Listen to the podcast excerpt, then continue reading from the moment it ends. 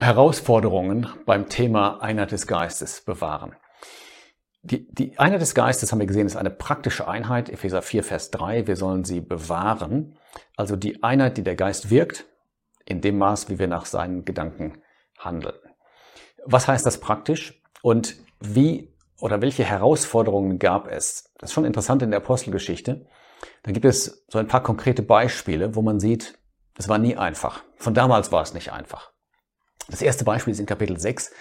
Da geht es um dieses Problem, dass, die, dass es eine Gruppe von Juden gab, die Hellenisten oder griechisch sprechenden Juden, die beschwerten sich und sagten, unsere Witwen bekommen weniger Geld bei den Verteilungen. Und die große Gefahr, die bestand, war, dass man, ja, dass es zu einer, dass ein Keil getrieben wurde zwischen den Hellenisten und den anderen hebräischen Juden. Und das ist schon sehr interessant, wie man in diesem Fall vorgegangen ist und wie das verhindert worden ist durch Gottes Gnade. Was hat man getan? Die Apostel haben gesagt, wir können uns ganz aus dieser Arbeit zurückziehen. Ja, sie haben gar nicht darauf bestanden, dass sie das richtig gemacht haben und die Hellenisten nicht benachteiligt haben, sondern die haben gesagt, lasst uns sieben Männer auswählen, beziehungsweise macht ihr das. Ähm, Apostelgeschichte 6, Vers 3. Seht euch um, Brüder, nach sieben Männern von euch, voll gutem Zeugnis und Heiligen Geistes und Weisheit und so weiter. Und diese sieben Leute sollten dann dafür sorgen, dass alle Witwen richtig versorgt wurden von den eingelegten Geldern. Interessanterweise, ähm, wenn man die Namen liest von diesen sieben, die dann gewählt wurden, ähm, Stephanus und Philippus und andere, da merkt man, das waren keine typisch jüdischen Namen. Höchstwahrscheinlich handelte es sich bei diesen sieben um ähm, Leute mit hellenistischem Hintergrund. Und da sieht man etwas, mit welcher Weisheit man vorging, um wirklich ähm, jeden ähm, Missklang zu vermeiden, dass man sagte, dann übernehmt ihr doch diese Aufgabe. Und so wurde das abgewehrt. In Wirklichkeit geschah noch etwas Besseres dabei, denn die Apostel bekamen mehr Zeit für Gebet und Dienst am Wort andere wurden involviert in die Arbeit und es wurde vermieden, dass solch ein Keil getrieben wurde ähm, zwischen die Gläubigen. Ein zweites interessantes Beispiel findet man in Kapitel 8. Stichwort Samaria. Philippus hatte dort gepredigt, es hatten sich Menschen bekehrt. Und jetzt hätte man erwarten können, dass diese Leute, diese Gläubigen, sofort den Heiligen Geist bekommen. Aber Gott hat das sicher bewusst ganz anders geführt. Man liest in Vers 14, als aber die Apostel in Jerusalem gehört hatten, dass Samaria das Wort angenommen habe, sandten sie Petrus und Johannes zu ihnen. Warum wird das wohl geschehen? Vers 15 sagt, die, als sie hinabgekommen waren, für sie beteten, damit sie den Heiligen Geist empfingen. Also Gott führt es so, dass die Gläubigen in Samaria erst den Heiligen Geist bekommen als Petrus und Johannes aus Jerusalem dort waren und für sie beteten. Warum hat Gott das so geführt? Offensichtlich deshalb, weil nicht der Eindruck entstehen sollte, dass es eine Kirche gab in Samaria und eine, also neben der bestehenden Kirche ähm, in Jerusalem, sondern es war eins, es gehörte zusammen.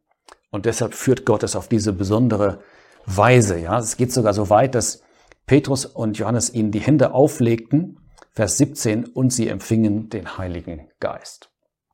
Ganz ähnlich übrigens, als Menschen aus den Nationen, ähm, anderen Völkern sich bekehrten. Ja, Beispiel Cornelius und die, die bei ihm waren, in Kapitel 10. Was passiert da? Ähm, in Apostelgeschichte 10, das ist eine lange Geschichte, wie Petrus diese Vision hat und so weiter und den Auftrag bekommt. Dann geht er zu Cornelius. Er predigt dort, verkündigt das volle Evangelium. Und dann heißt es, Vers 44, während Petrus noch diese Worte redete, fiel der Heilige Geist auf alle, die das Wort hörten. Und jetzt kommt's. Die Gläubigen aus der Beschneidung, also die Juden, die mit Petrus gekommen waren, gerieten außer sich. Und die sagten, ja, wenn das so ist, ja, sie hörten die Sprachen reden und so weiter. Und dann sagte Petrus, Vers 47, könnte wohl jemand Wasser verwehren, dass sie getauft würden, die den Heiligen Geist empfangen haben, wie auch wir. Also, Gott führt es so, dass die Nationen, die Heiden, den Heiligen Geist nicht empfangen, ohne dass die Juden dabei sind, um das zu sehen, damit sie feststellen können, jawohl, sie haben dasselbe wie wir. Wieder wird verhindert, dass ein Keil getrieben wird, diesmal zwischen Juden und Nationen. Aber dann kommen auch ganz praktische Beispiele. In Kapitel 11, das ist besonders schön, da haben wir eigentlich vier Beispiele in einem Kapitel. Es geht um Antiochien. Menschen bekehren sich in Antiochien. Und jetzt stellt sich zunächst mal die Frage, was machen die Gläubigen in Jerusalem? Wie gehen sie damit um? Sagen sie einfach, mit Antiochien haben wir nichts zu tun. Das ist eine andere Stadt. Absolut nicht. Sondern Vers 21 sagt, Vers, ja, Vers 21 sagt, und die Hand des Herrn war mit ihnen und eine große Zahl glaubte und bekehrte sich zu dem Herrn. Und jetzt kommt die Reaktion von Jerusalem. Vers 22. Die Kunde über sie kam aber zu den Ohren der Versammlung in Jerusalem und sie sandten Barnabas aus, dass er hindurchzöge bis nach Antiochien. Das heißt, man sagt in Jerusalem, wenn es da Gläubige gibt, dann wollen wir uns das ansehen. Dann wollen wir ihnen behilflich sein. Wir wollen auch mehr über sie wissen. Sie verstanden offensichtlich, dass Gläubige zusammengehören und sie schicken den Barnabas dorthin. Barnabas sieht, ja, hier wirkt die Gnade Gottes und er freut sich darüber und ermahnt sie. Da kommt ein zweites Beispiel. Der Barnabas merkt jetzt, dass er Hilfe braucht, um diese jungen Gläubigen zu belehren. Und was tut er? Er geht nach Tarsus, Vers 25, um Saulus aufzusuchen. Und dann holt er Saulus, also Paulus, nach Antiochien, damit dieser ihm hilft bei der Belehrung. Auch ein sehr schönes Beispiel für einer des Geistes. Einer, der eine Gabe hat und an einem Ort ist, der kann benutzt werden, um an einem anderen Ort den Gläubigen zu helfen.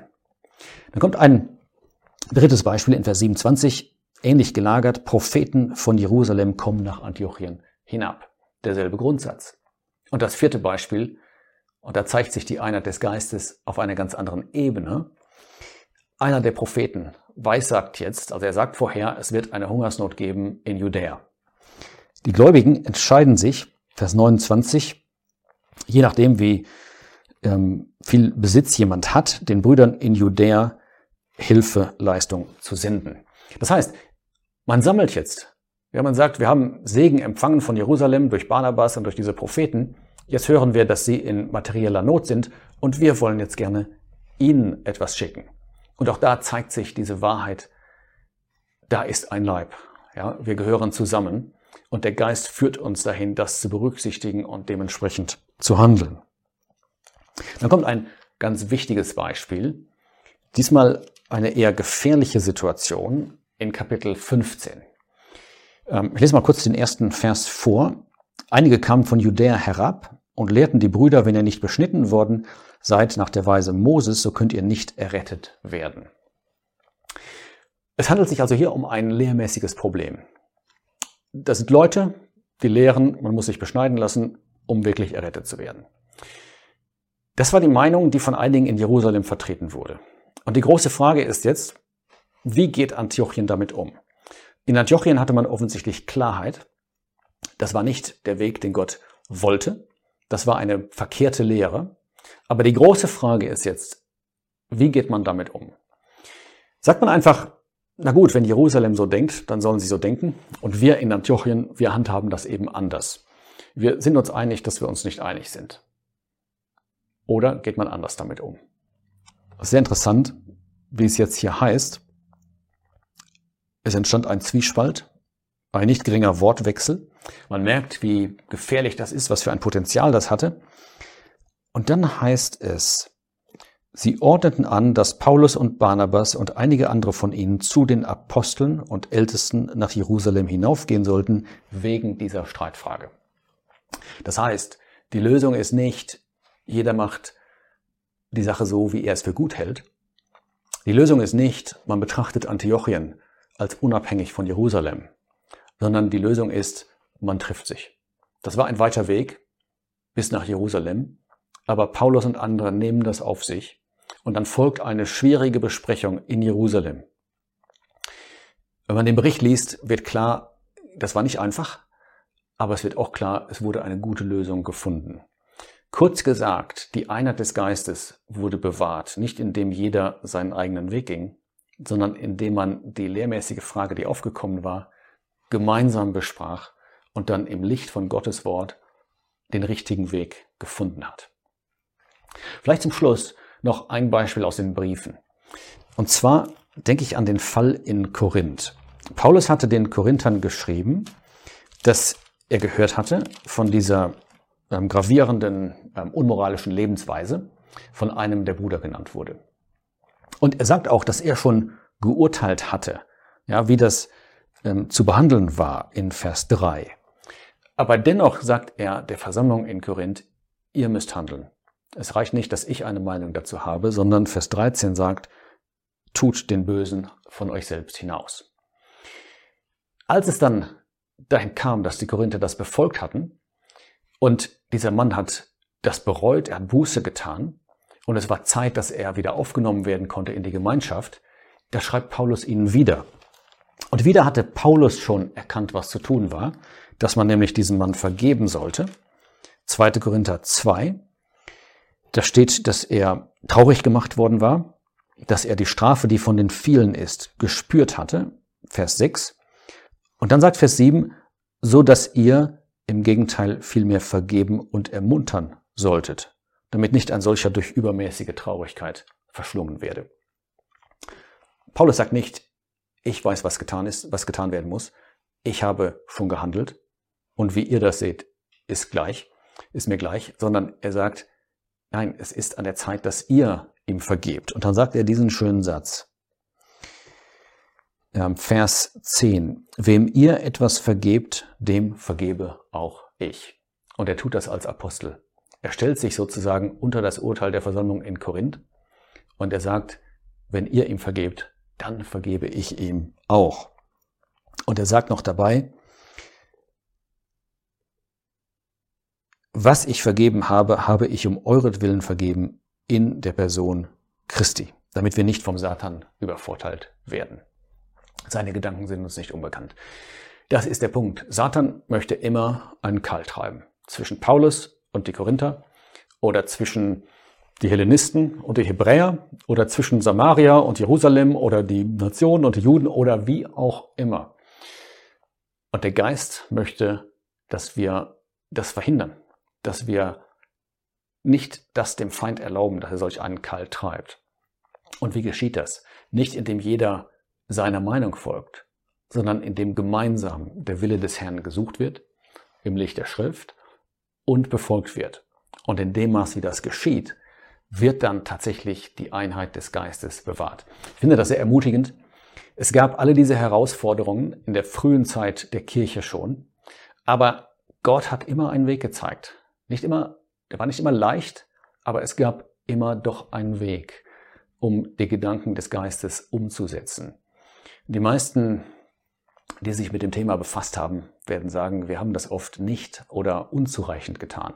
Aber diese Beispiele wollen uns doch ermutigen, ja, das anzustreben, was Paulus sagt, Epheser 4, Vers 3, die Einheit des Geistes zu bewahren in dem Band des Friedens.